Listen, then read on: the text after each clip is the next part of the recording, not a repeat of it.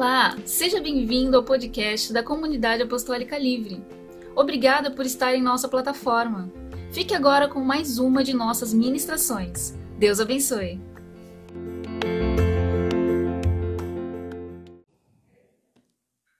Glória a Deus. Vamos para a nossa palavra. Eu tenho certeza que o Senhor falará aos nossos corações e irá nos fortalecer, né? É tão linda a maneira com que Deus trabalha. Na terça-feira, eu fui convidada para ministrar na casa de uma irmã, que há dois anos atrás, a, é a, uma irmã da Cal, né? A gente ainda estava lá, eu acho. E aí a gente foi fazer uma visita na casa dessa irmã que estava com depressão, mas era uma depressão muito profunda.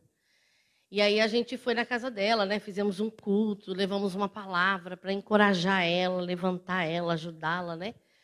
E aí, para a glória de Deus, com o tempo ela se levantou.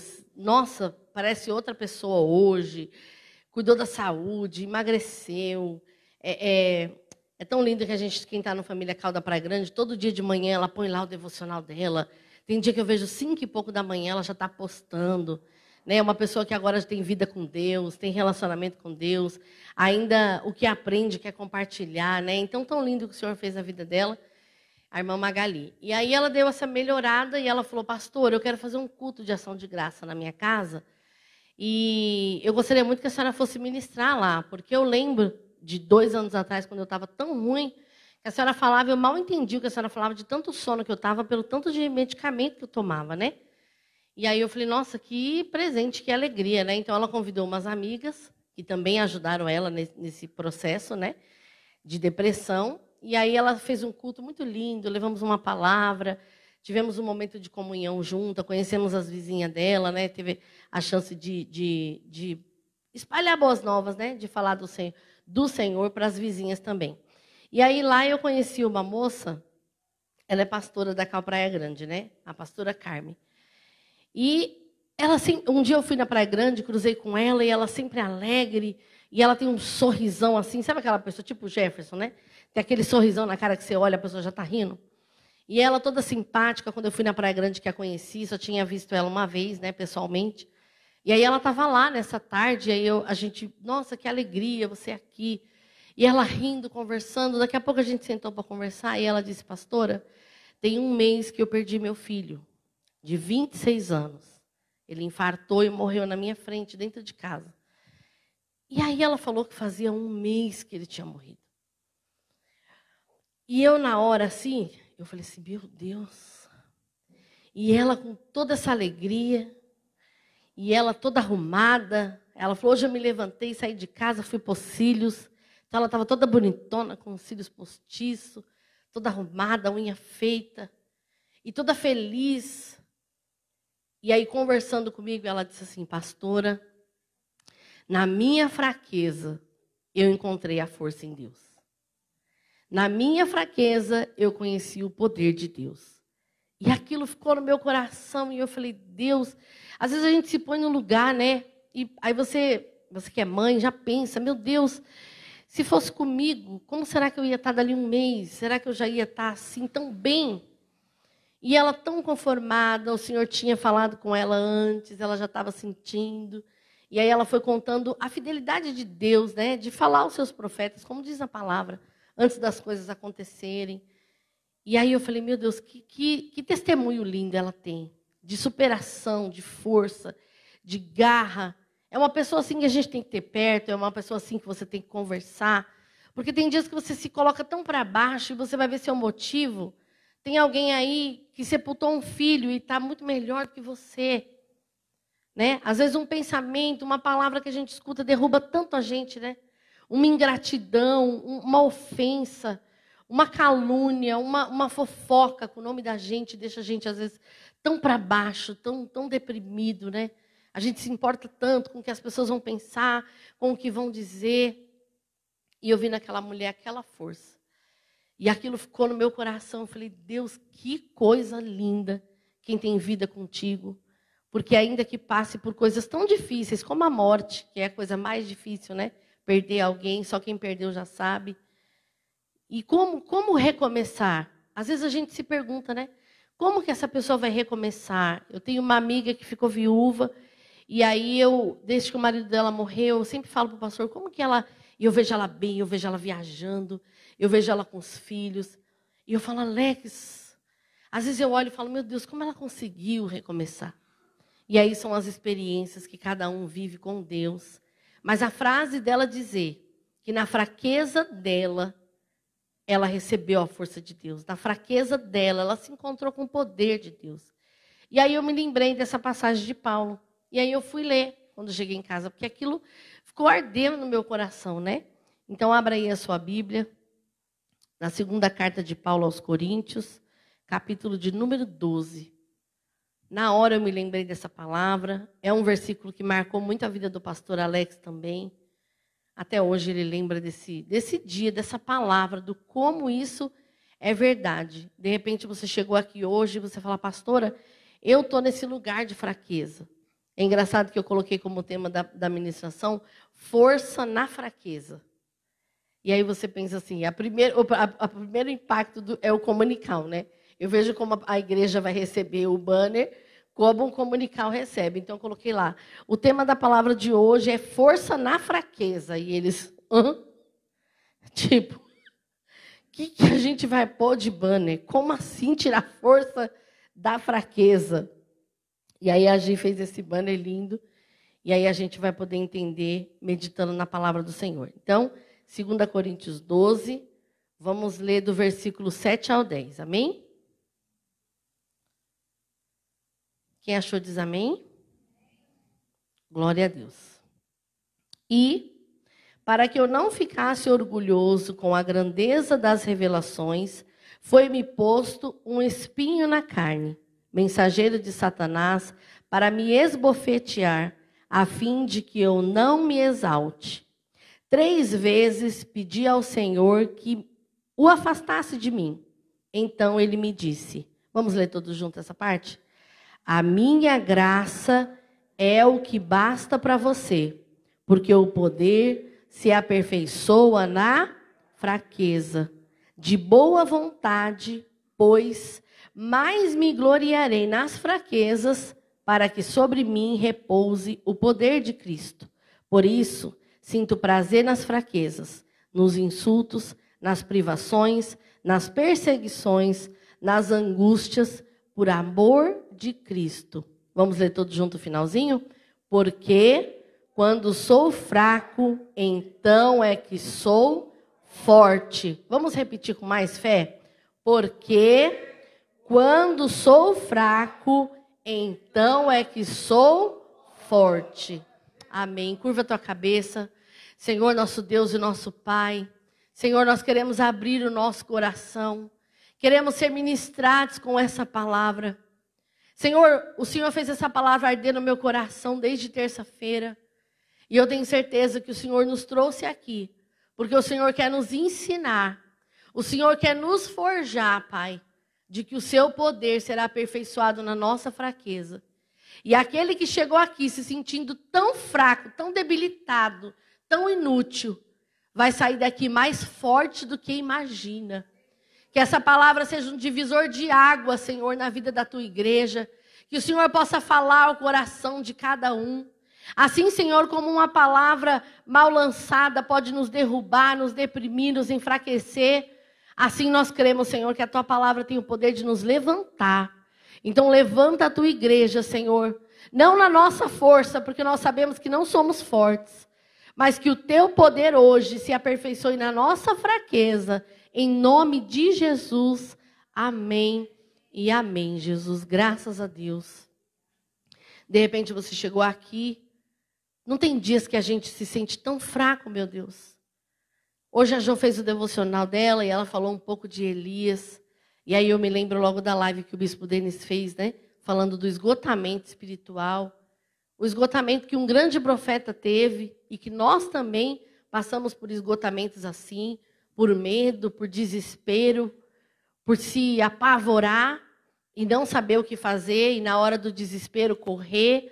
Quantas vezes na hora do desespero você preferiu se trancar numa caverna, se esconder, se isolou? É muito interessante que a primeira coisa que Elias faz, ele tem o seu moço ali, E a primeira coisa que ele faz é deixar ele seguir sozinho.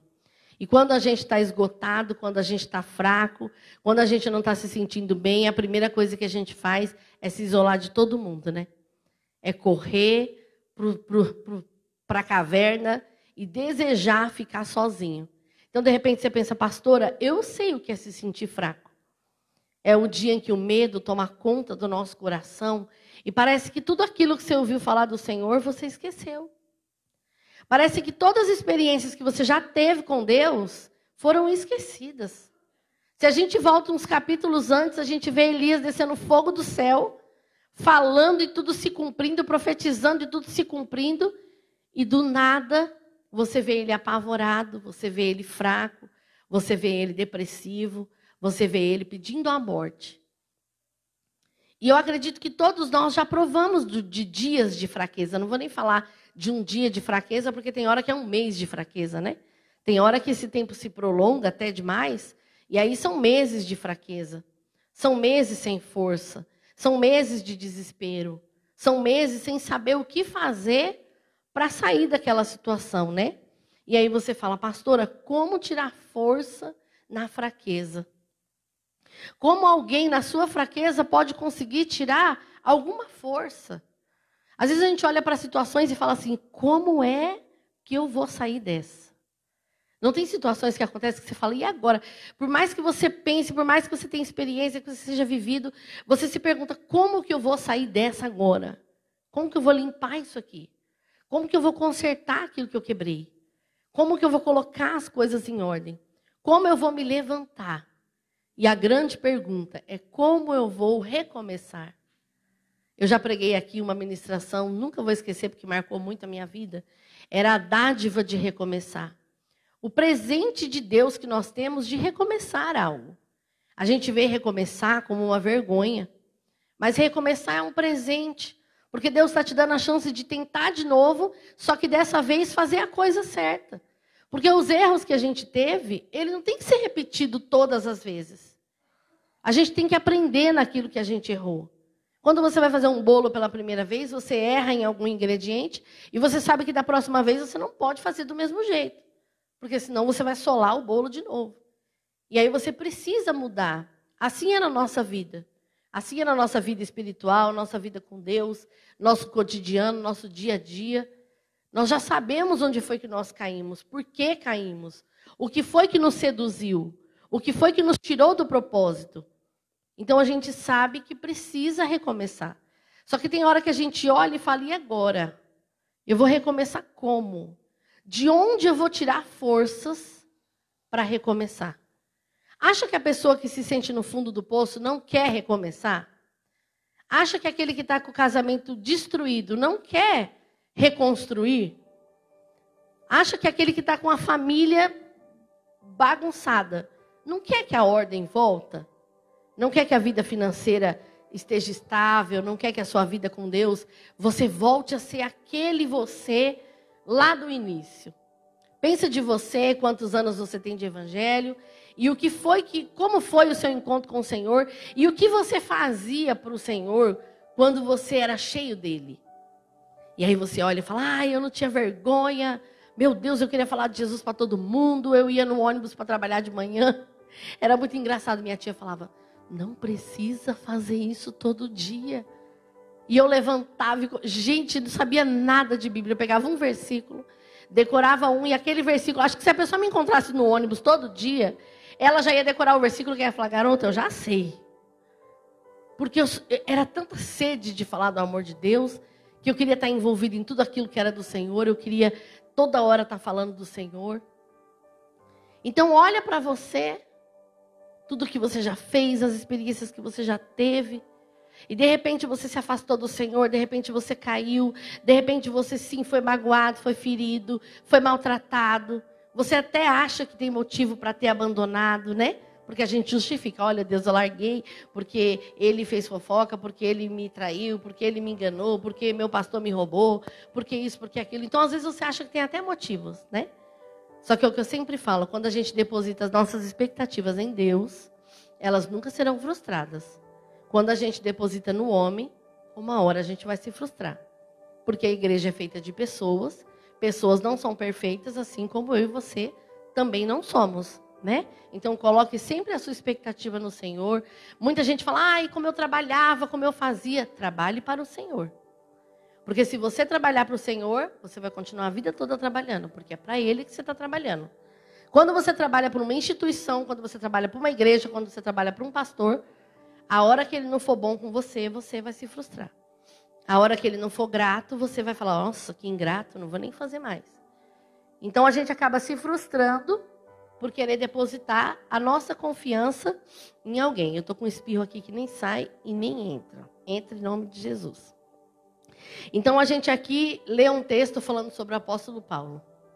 Então aqui ele começa dizendo: E para que eu não ficasse orgulhoso com a grandeza das revelações, foi-me posto um espinho na carne, mensageiro de Satanás, para me esbofetear, a fim de que eu não me exalte. O apóstolo Paulo, no versículo seguinte, a gente vê que ele entendeu o propósito do sofrimento dele. Ele está dizendo que ele estava sofrendo para quê? Para que ele não se ensoberbecesse com aquilo que Deus tinha dado. A gente vê no capítulo 12, logo no comecinho, vai falando ali a, as experiências que ele teve com Deus, a grandeza das revelações que Deus tinha dado a ele. Só que o Senhor olha para nós como homens e sabe que somos falhos, e sabe que somos pecadores. O Senhor nos conhece e sabe que somos orgulhosos. O Senhor sabe que somos vaidosos. O Senhor sabe que tem coisa que não dá para gente, porque sabe que a gente não saberia administrar bem. Quantas pessoas começam bem e daqui a pouco você olha e fala: olha, esse aí ó, subiu para a cabeça. Minha mãe que brinca, ela fala, né? Quer conhecer a pessoa, dá poder para ela, né? Dá um título para ela. Quantas vezes você olha e fala: ai meu Deus, fulano é uma benção, bota de líder para tu ver. Aí quer sair pisando em todo mundo, quer sair achando que sabe mais que todo mundo, porque se ensoberbece, se ensoberbece. Misericórdia, pastora cadê ele? Então o apóstolo Paulo, ele tinha entendido o propósito do sofrimento dele, a ponto dele aceitar de boa vontade. No versículo 9, na parte B, ele diz assim, ó, de boa vontade. Quer dizer, ele aceitou a vontade de Deus, ele aceitou o sofrimento vindo de Deus de boa vontade. Por quê? Porque ele entendeu o propósito. Ele entendeu que precisava aceitar de boa vontade, porque ele sabia que o poder de Deus seria aperfeiçoado nele. Então, por saber que o poder de Deus seria aperfeiçoado nele, ele fala: então eu aceito de boa o sofrimento, as, as calúnias, as perseguições, as difamações, porque eu sei que na minha fraqueza o poder de Deus será aperfeiçoado. E quantas vezes nós estamos passando por essas coisas e sabe o que a gente quer? Que Deus pegue o irmão pelo pescoço e que levante pelo pescoço, né? Pelo gurguminho, que diz minha mãe. Porque quantas vezes a gente está orando o tempo todo por justiça, para que Deus pese a mão, para que Deus faça com aquele que te caluniou. E aqui o apóstolo, Paulo, o apóstolo Paulo entende o propósito e ele fala: Eu aceito a vontade do Senhor. Ele entendeu que não era a sua força. Ele entende que não era na sua força. E tem hora que na vida da gente a gente precisa entender que a gente não vai estar em pé na nossa força. Tem hora que a gente se cobra tanto e acha que tem que estar sempre com o humor lá em cima, sempre com a fé lá em cima, sempre cuspindo fogo, e nunca vamos ter uma tristeza, e nunca vamos nos sentir fraca, e nunca vamos nos decepcionar. Mas essa força é a força de Deus e não a nossa. Ele entendeu, passando pelo sofrimento, qual era o propósito de Deus. E é forte demais essa frase, vou falar de novo. Ele entendeu no sofrimento qual era o propósito de Deus. Você já parou para pensar que aquilo que você tem sofrido é propósito de Deus? Por que, que a gente reclama tanto quando está sofrendo? Por que, que a gente só pensa na, na, mudança, no milagre, naquilo que Deus vai transformar? Por que, que a gente nunca enxerga o propósito de Deus? Eu sempre brinco e costumo falar sempre essa frase, né? Não fica perguntando para Deus por quê. Por que eu? Por que comigo? Por que agora? Por que tudo de uma vez? Pergunte para Deus, para quê? O que o Senhor quer me ensinar? Porque eu tenho maturidade de saber que nada acontece por acaso, que o meu sofrimento ele pode existir para glorificar o nome do Senhor.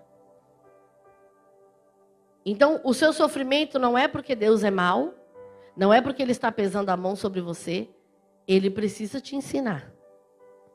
E às vezes ele ensina no sofrimento? Ensina. Sabia que é no sofrimento que o nosso coração é provado? É através do sofrimento que nós mostramos para Deus e para o mundo até aquilo que está no nosso coração. Quantas pessoas vieram para Jesus através daquilo que ele fez de maravilhoso e a hora que ele deixou de fazer foi embora. Fui embora porque Deus não deu, fui embora porque Deus não curou.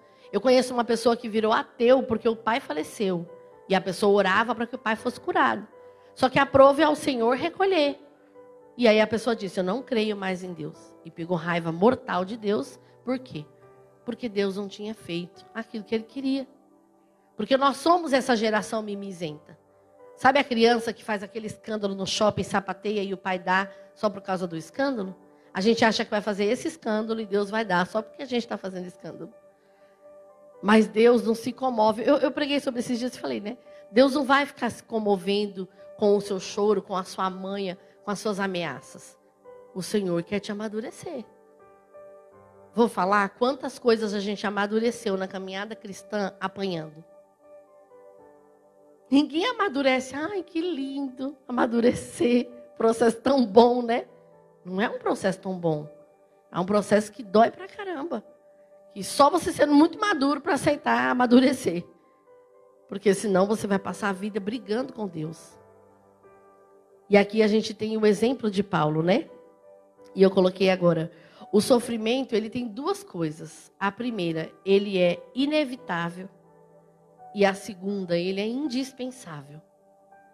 Eu marquei no final dessa pregação quatro coisas que você vai ver que o sofrimento é indispensável na vida. A gente tem que ter para aprender essas quatro coisas, porque é coisa que a gente só aprende sofrendo. Mas a primeira parte é que o sofrimento ele é inevitável. Tem como evitar sofrer? Tem como evitar não ficar doente? Tem como evitar algumas coisas? Por mais que a gente tente, eu, eu li até um exemplo sobre a saúde, né? Por mais que você tente, que você se alimente, que você faça exercício, uma hora a gente vai envelhecer. E esse corpo natural vai sofrer alguma coisa. Assim são em várias fases da nossa vida. É inevitável que a gente não sofra. Nós não, não vivemos numa bolha, não estamos livres de, de passarmos por sofrimentos, e esses sofrimentos podem ser físicos, espirituais e emocionais. O que mais a gente viu falar de 2020 para cá são de doenças emocionais. Pessoas que bastou ficar trancado dentro de casa surtaram emoções, medo. Meu Deus, como eu vi gente com medo. Na minha família mesmo, sem sair do portão. Medo, medo, medo de morrer, medo de ser contaminado, medo de, de, de passar por tanta coisa. E nós vemos que essas doenças emocionais, elas viraram a doença do século, né? Hoje a gente vê muitos jovens com depressão, com síndrome do pânico. Esse barulho é o quê?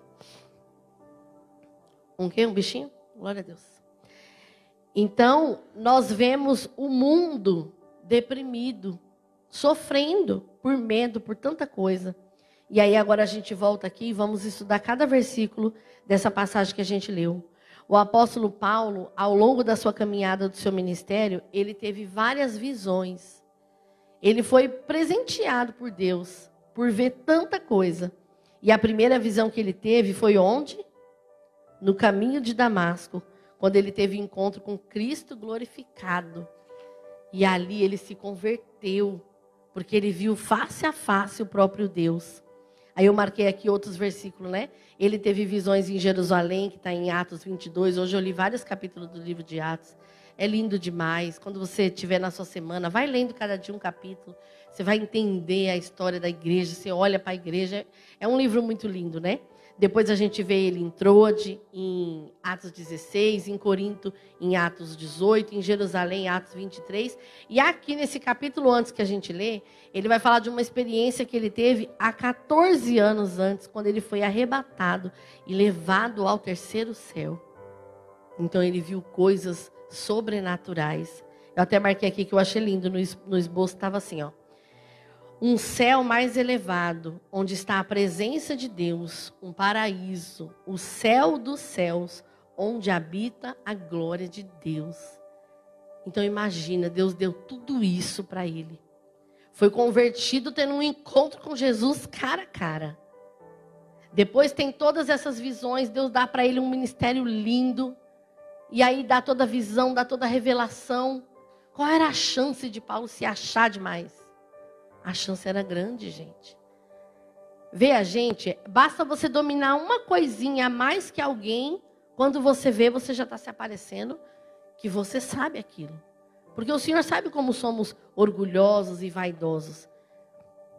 Então, depois de toda essa glória, depois de ter visto toda essa grandeza, depois de toda a grandeza das revelações de Deus, veio a dor sobre a vida de Paulo. Veio o sofrimento sobre a vida de Paulo.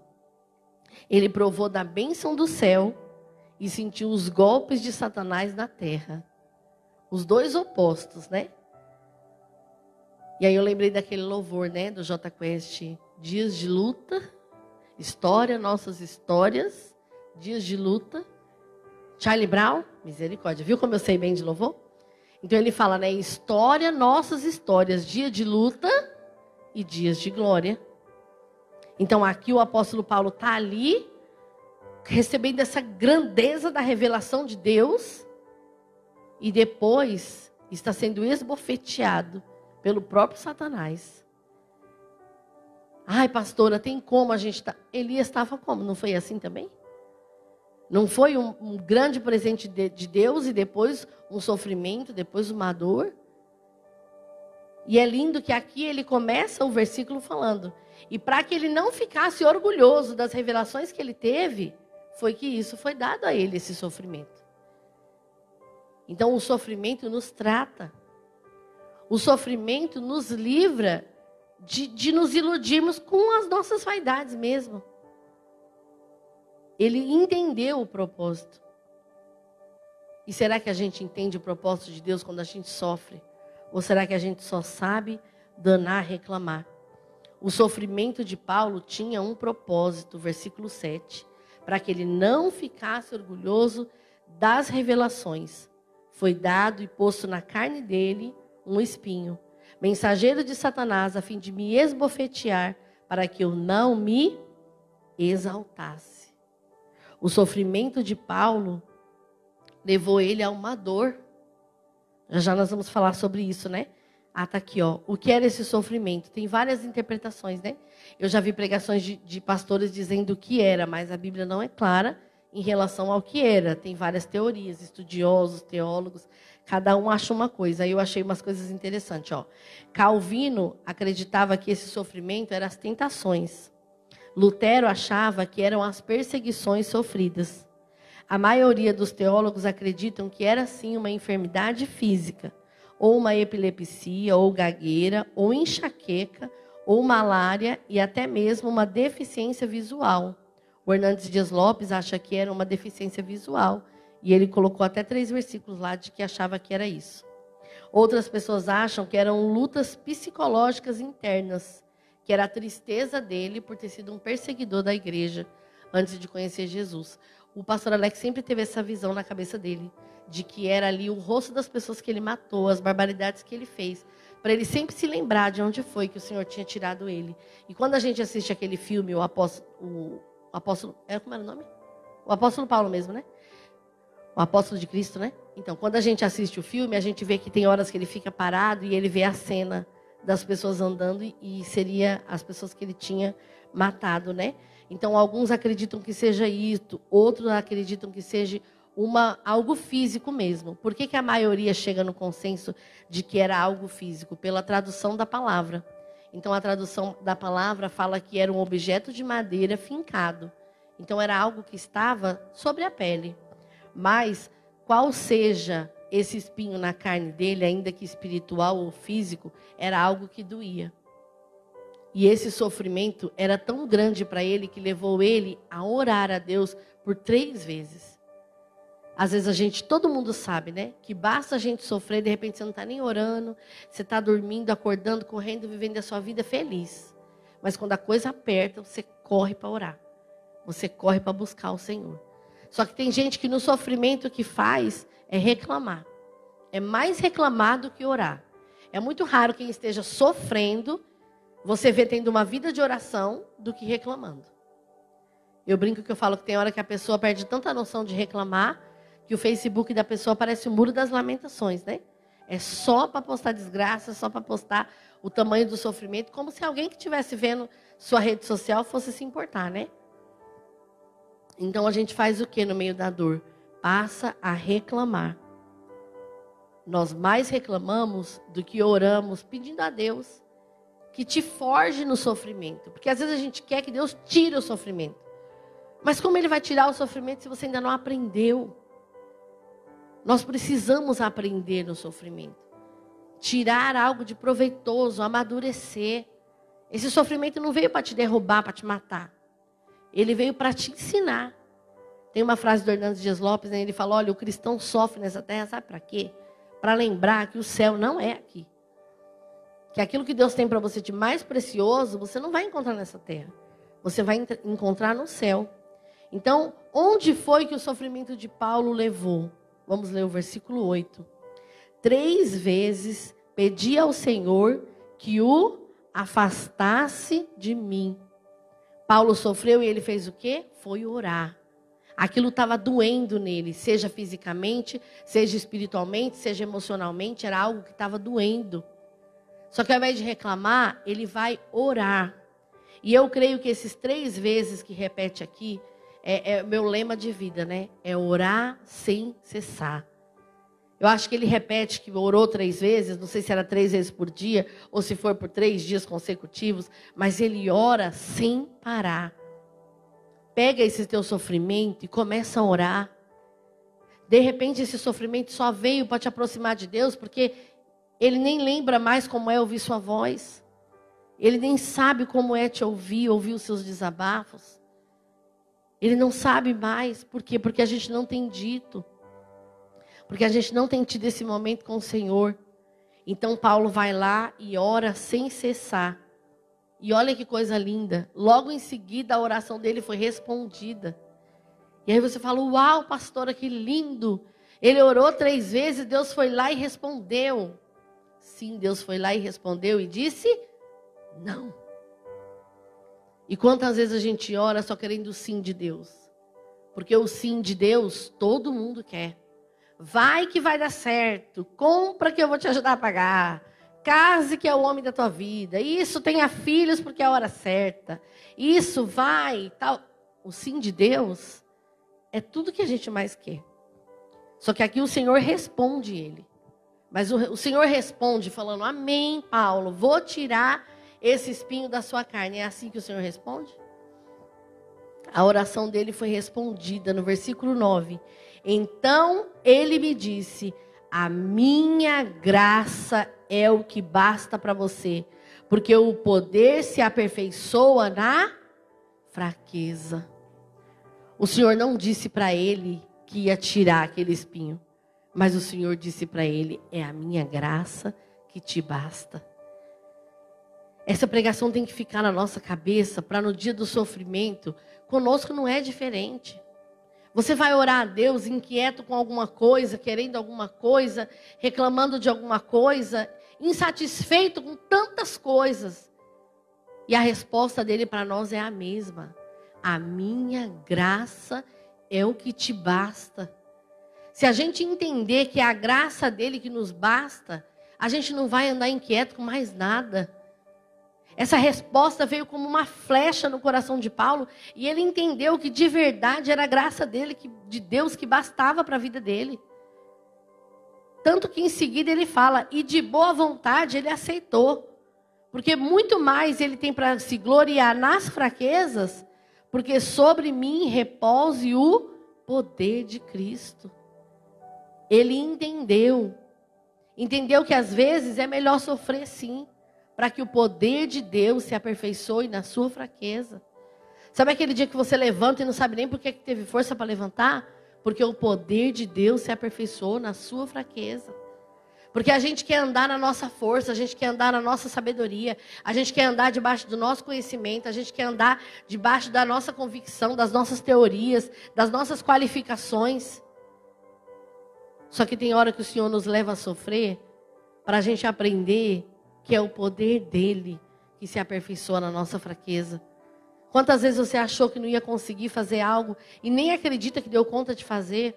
Sabe por que, que você fez? Não é porque tem um, um símbolo de super-homem ou de, de super-mulher, maravilha no teu peito, não. É porque é o poder dele se aperfeiçoando em nós. É porque a graça dele precisa bastar na sua vida. Quando a graça de Deus nos basta, nós não andamos tão insatisfeitos, reclamando tanto. Meu Deus, como a gente reclama. Para para observar. Tenta lembrar aí hoje o que foi que você reclamou. A gente reclama se está calor. Aí se está frio, a gente reclama porque está frio. Aí se chove, a gente reclama porque chove. Se demora de chover, a gente reclama porque nunca chove. A gente nunca está satisfeito com nada. O John Piper tem uma frase que diz assim: quando nós estamos satisfeitos em Deus, nós glorificamos mais o nome dele. Porque a pessoa satisfeita dá graça para tudo que tem. Nada é pouco. Nada é essa miséria.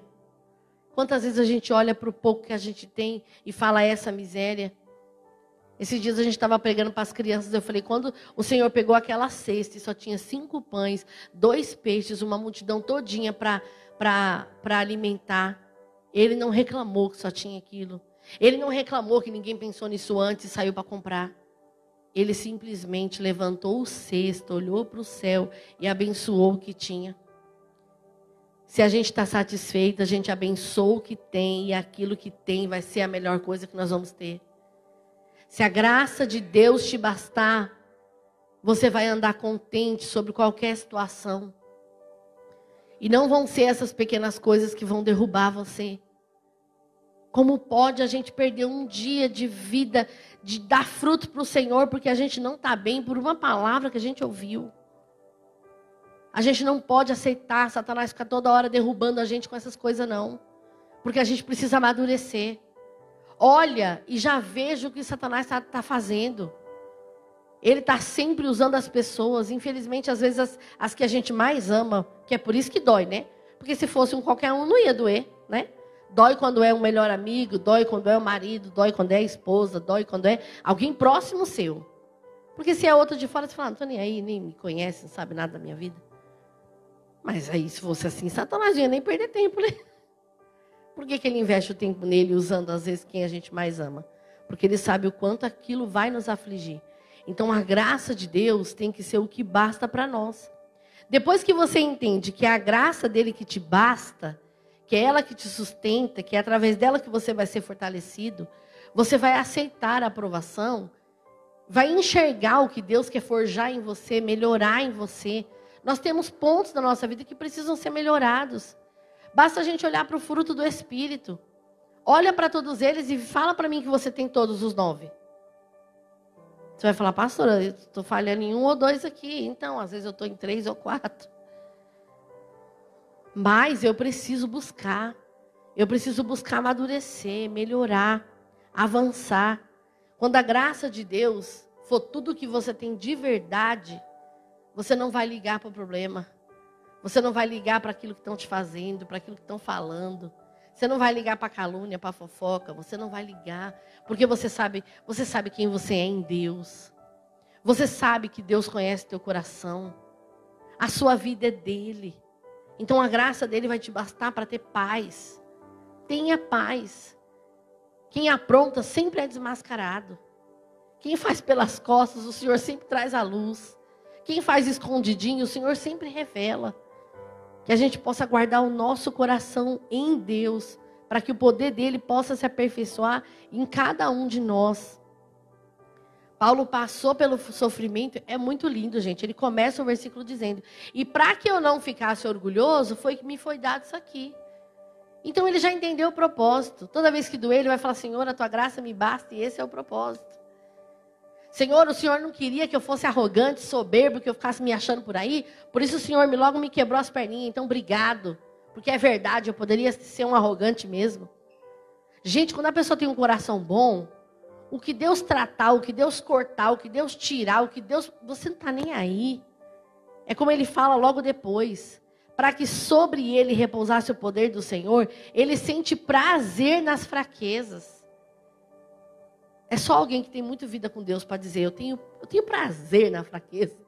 Pensa aí nas suas fraquezas. Você já olhou para uma delas e disse: eu tenho, eu tenho prazer nisso aqui. Quando eu vi essa palavra, eu falei, Senhor, é como se Satanás estivesse me esbofeteando, porque essa palavra é para mim. Porque eu olho para as minhas fraquezas, para as coisas que me entristecem, que às vezes me derruba, e eu falo, Senhor, eu quero olhar para isso e falar, Senhor, eu também tenho prazer nisso aqui, viu? Nessas lágrimas que eu estou derramando toda madrugada aqui aos teus pés. Nesse aperto que meu coração fica até que isso seja resolvido. É só quem anda com Deus que vive essas coisas. Sabe por quê? A, a, palavra de Deus é tão linda, né? Essas coisas, ela, elas confundem tudo, né? Deus usa essas coisas doidas para confundir as que são sábias. Pega alguém falando, eu tenho prazer quando sou julgado, quando sou caluniado. Tenho prazer em passar necessidade, viu? Tenho prazer no sofrimento, na fraqueza. Aí você olha normal. Por que uma pessoa normal vai achar esse discurso uma loucura? Porque as coisas de Deus é assim. Deus é doido mesmo.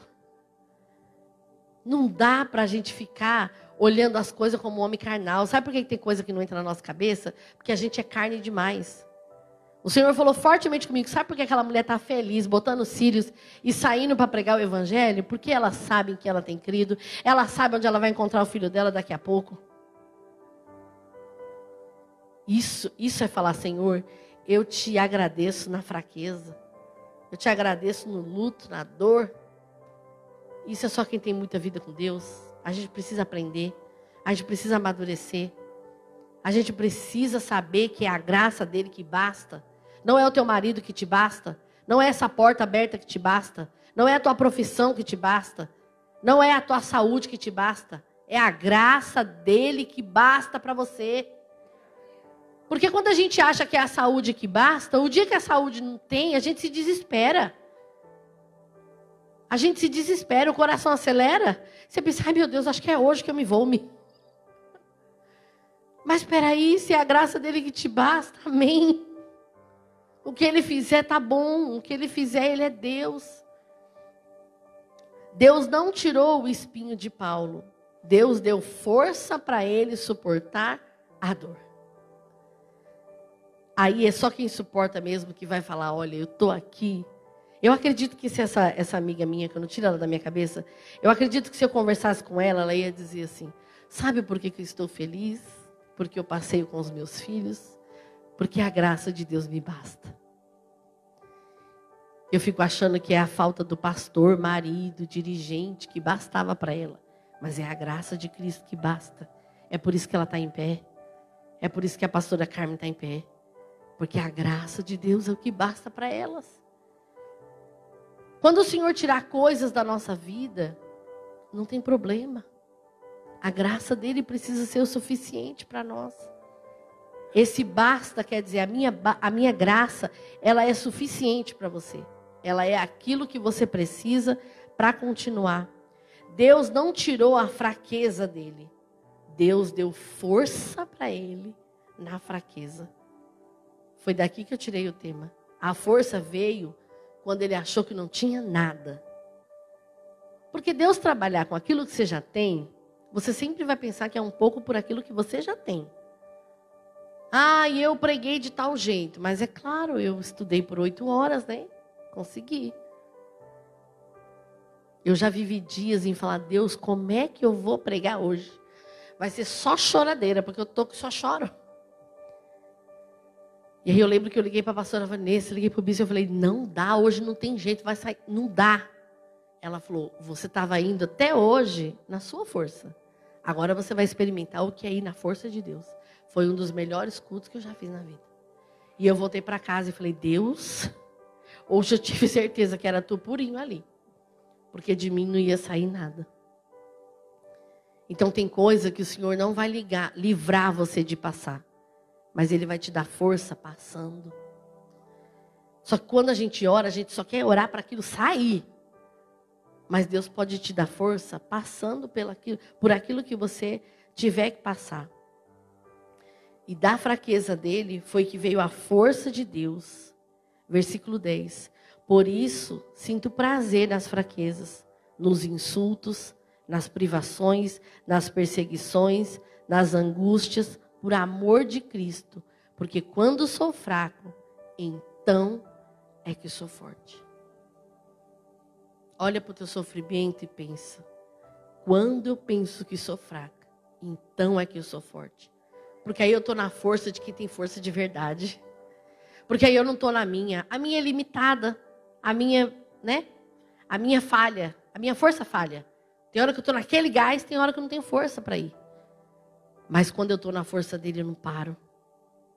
Quando eu estou na força dele, eu vou e falo, às vezes é, é uma coisa tão doida que as pessoas vão olhar e vão falar: como é que ela consegue?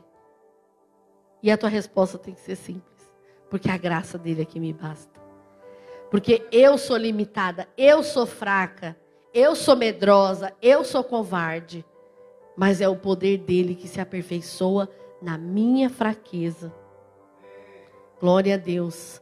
Lembra que eu disse que era impossível a gente não passar por provações? E a segunda coisa era que as provações elas são indispensáveis. Primeira coisa, para evitar que a gente se ensoberbeça daquilo que somos.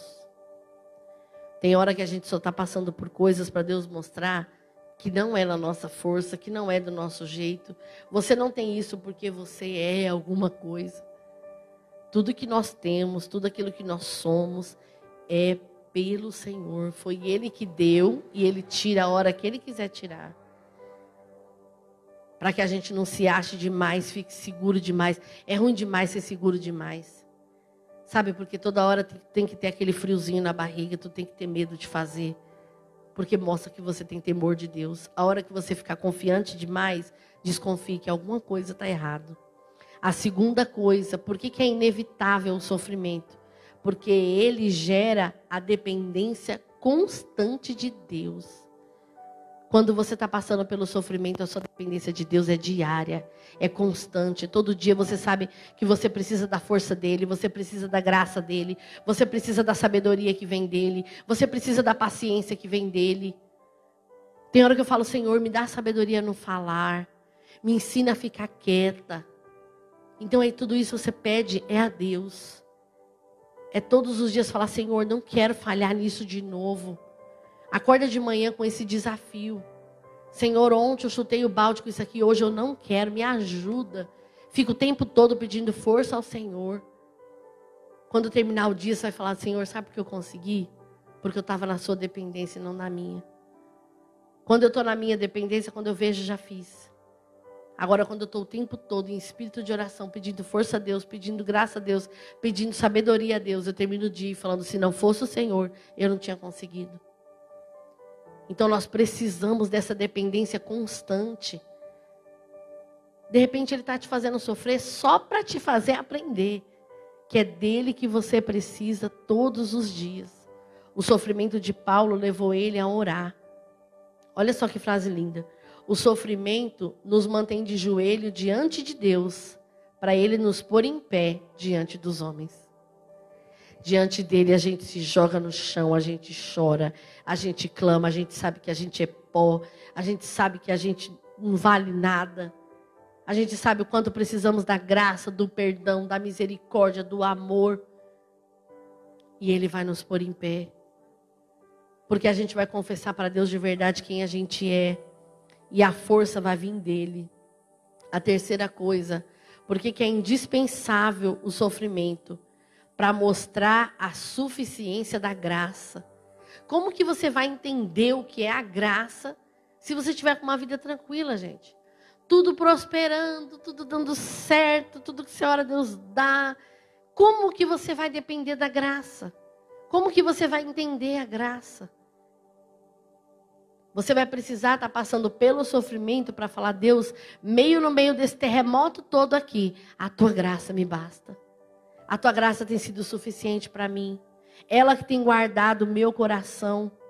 A tua graça é a força que tira o caído lá do fundo do poço e levanta. Sabe quando eu fiz aquelas perguntas do começo? Ai, mas como se levantar? Como recomeçar? Como prosseguir? Com a graça na dependência da graça. Na dependência da graça. Porque a graça de Deus, ela é a cura para as nossas feridas. Aquilo que você está esperando que alguém venha, que peça perdão, que conserte, que te honre, que te.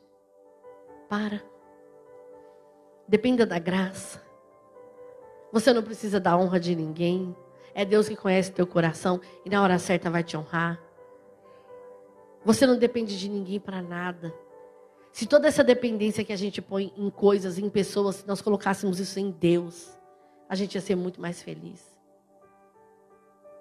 Então a graça de Deus, ela é a paz para aquele que está aflito.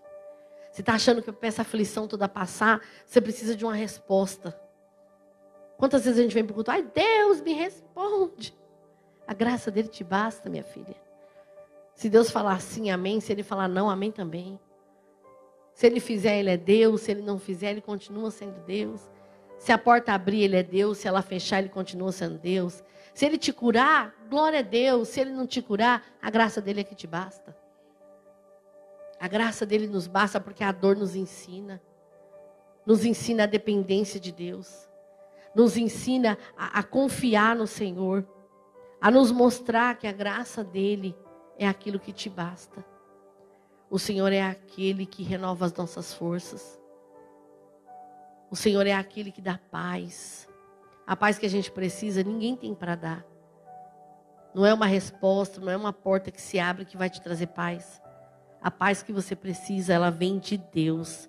E a quarta coisa, para trazer para nós fortalecimento de poder. Sabe por que, que a luta precisa existir? O sofrimento, para trazer para você o fortalecimento do poder. Porque é só estando fraco que você vai saber o que é andar na força dele. Como que você vai saber o que é andar na dependência de Deus, na força de Deus, se você está sempre bem na sua força? Naquilo que tu faz, naquilo que tu é, naquilo que tu tem. E quando a gente não tem nada e prova do que é ter tudo? Aí é o poder de Deus. E ele fala que ele pode passar por tudo isso de boa vontade, gloriando nas fraquezas, para que sobre ele repouse o poder de Deus. Você também vai ficar feliz de passar pela aprovação só para ver o poder de Deus se aperfeiçoar em você? Se naquele dia não tivesse ficado tão triste, tão deprimida, tão chorosa, como que eu ia saber o que era ter uma alegria que vem de Deus? Foi o culto que eu mais brinquei, que eu mais fiz gracinha. Aí parecia, nossa, a pastora está tão feliz, né? Fez tanta piada. Geralmente é tudo ao contrário. Esses dias é o dia que a força era a força de Deus, não era a minha. Aquele poder não era que vinha, não vinha de mim, não vinha do que eu estudei. Ele vinha diretamente do Senhor. E a última coisa para a gente fechar, que eu achei o versículo mais lindo, Hebreus capítulo 11. Quem já sabe o que tem em Hebreus 11?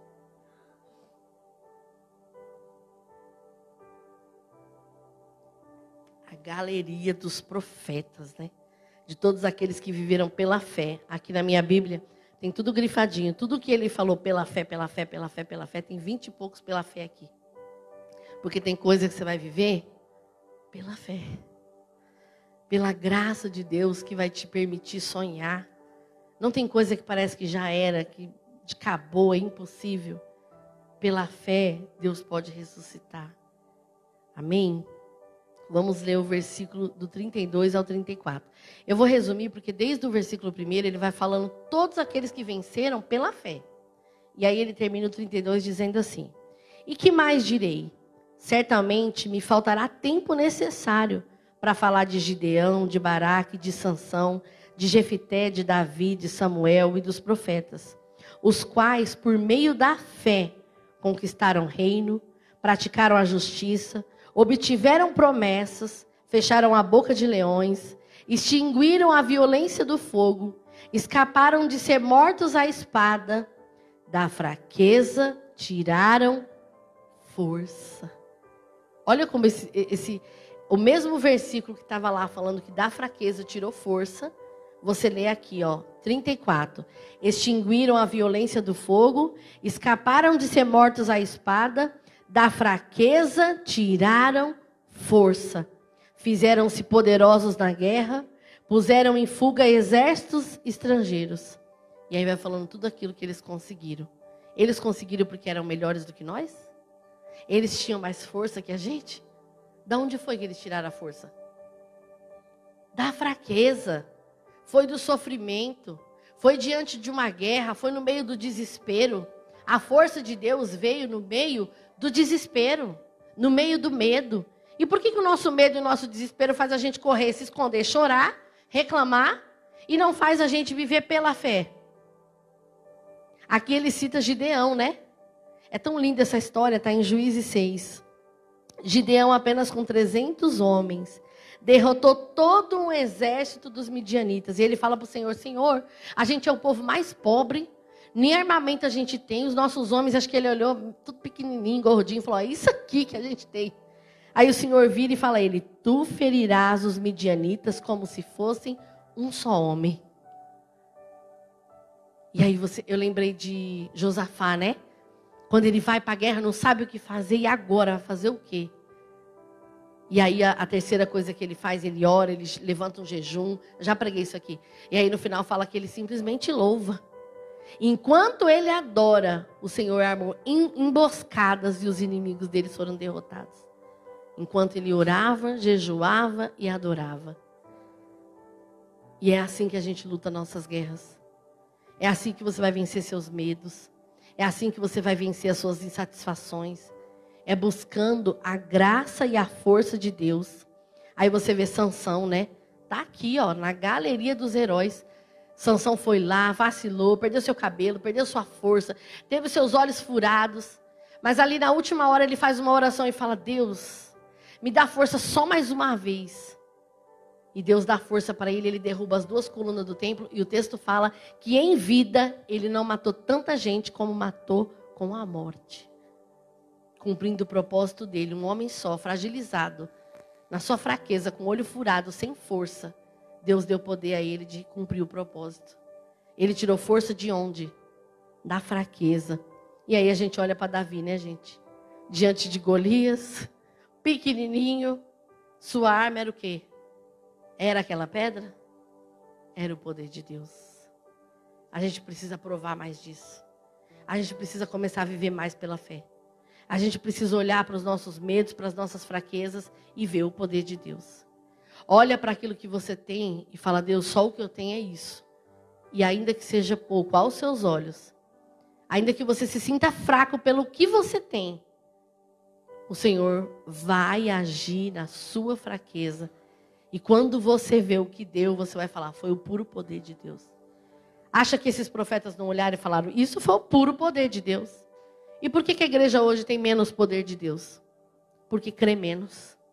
Porque é mais fácil reclamar do que orar a Deus, do que se contentar, do que entender o propósito, do que entender por que da tua dor. A dor de Paulo não era simples. E ele entendeu que aquilo era para o bem dele que o Senhor tenha falado ao seu coração. Porque essa palavra ela precisa de revelação interna de Deus. De Deus ir lá no teu profundo e falar isso aqui que você está passando. É para que você dependa da minha graça. É para que você entenda que se eu te der, você some. Se eu te der, você afunda. Se eu te der, você se ensoberbece. Se eu te der, você cai. E que a gente acredite que o Senhor tem sempre um propósito na nossa vida. Os nossos sofrimentos não passou do, da, do controle de Deus. Você não está passando por isso porque Deus não sabe resolver. Você está passando por isso porque Ele quer tratar você. Ele quer pegar sua fraqueza e mostrar o quanto você pode ser forte nele. Porque em nós mesmos é só ladeira abaixo, que nem diz, né? Entra nessa fraqueza para você ver. é um abismo chamando o outro. Amanhã você não tem força nem para levantar. Agora, quando você depende dele, aí você vê o que é você falar, sabe que é estar tá de pé? É porque a graça de Deus me sustentou. Amém? Vamos nos colocar em pé. Vamos orar ao Senhor para que a graça dele seja suficiente para nós. Que o Senhor tire da nossa boca definitivamente toda murmuração. É tão fácil reclamar. Num minuto a gente bate o olho e está reclamando. Mas que o Senhor nos ensine a orar. Que o Senhor nos ensine a ter entendimento. Sabe por que Paulo entendeu tamanha dor como bênção de Deus? Porque ele tinha discernimento espiritual. A palavra diz que o homem espiritual discerne todas as coisas no espírito. Não é porque o homem espiritual olha e está tudo bem. É no espírito. Então, de repente, você chegou aqui se sentindo tão fragilizado, sem força para continuar, sem força para dar mais um passo. Se você quiser vir aqui à frente, eu oro por você. Que o Senhor fortaleça o teu espírito. Que você possa sair daqui sabendo que a graça de Deus é que te basta. Você não depende de ninguém. Você depende da graça de Deus. Para de achar que a solução para os seus problemas depende de alguém. Você depende de Deus. Se coloque na condição de dependência de filho de Deus. Diga, pai, eu estou aqui porque sou dependente tua. É do Senhor que vai vir a minha força. É a tua graça que vai me sustentar. O sustento que eu preciso para ter paz, ter confiança, ter alegria. Ele disse: Eu me alegro nas provações. Senhor, para eu sentir alegria passando pelo que eu estou passando, só se for a graça de Deus. Então, é essa graça que Ele quer derramar sobre a sua vida. Em nome de Jesus, amém? Senhor, nosso Deus e nosso Pai. Senhor, nesta noite nós queremos te agradecer por essa palavra. Queremos te agradecer pelo teu amor. Queremos te agradecer, Senhor, por essa graça. Porque só o Senhor sabe como cada um chegou aqui, meu Pai. Se sentindo tão fraco, se sentindo tão deprimido, se sentindo tão oprimido, Pai. Mas vem com a tua graça, Espírito Santo de Deus. Derrama a tua graça sobre os nossos corações. Peça ao Senhor: Senhor, derrama essa graça sobre a minha vida. Me ensina na prática que é a tua graça que me basta. Que aquilo que eu preciso não é que o Senhor tire o sofrimento, mas é que o Senhor me dê graça para passar pelo sofrimento. Peça ao Senhor e Ele vai te dar. Senhor, derrama a tua graça sobre nós. Tira dos nossos lábios toda murmuração, toda inquietação. Traz, Senhor, a tua graça sobre cada um de nós. Porque tudo aquilo que a gente precisa está, Senhor, em Ti. A tua graça é suficiente para nós é tudo aquilo que nós precisamos. Então derrama dessa graça maravilhosa. Traz esse contentamento, traz essa força. Que o teu poder se aperfeiçoe, ó Deus, sobre a nossa fraqueza. Em nome de Jesus, que a gente possa se lembrar que quando eu penso que eu estou fraco, aí é que eu sou forte, porque eu estou dependendo da força do Senhor, da graça do Senhor, do favor do Senhor da sabedoria do Senhor, da direção do Senhor. Em nome de Jesus. Em nome de Jesus.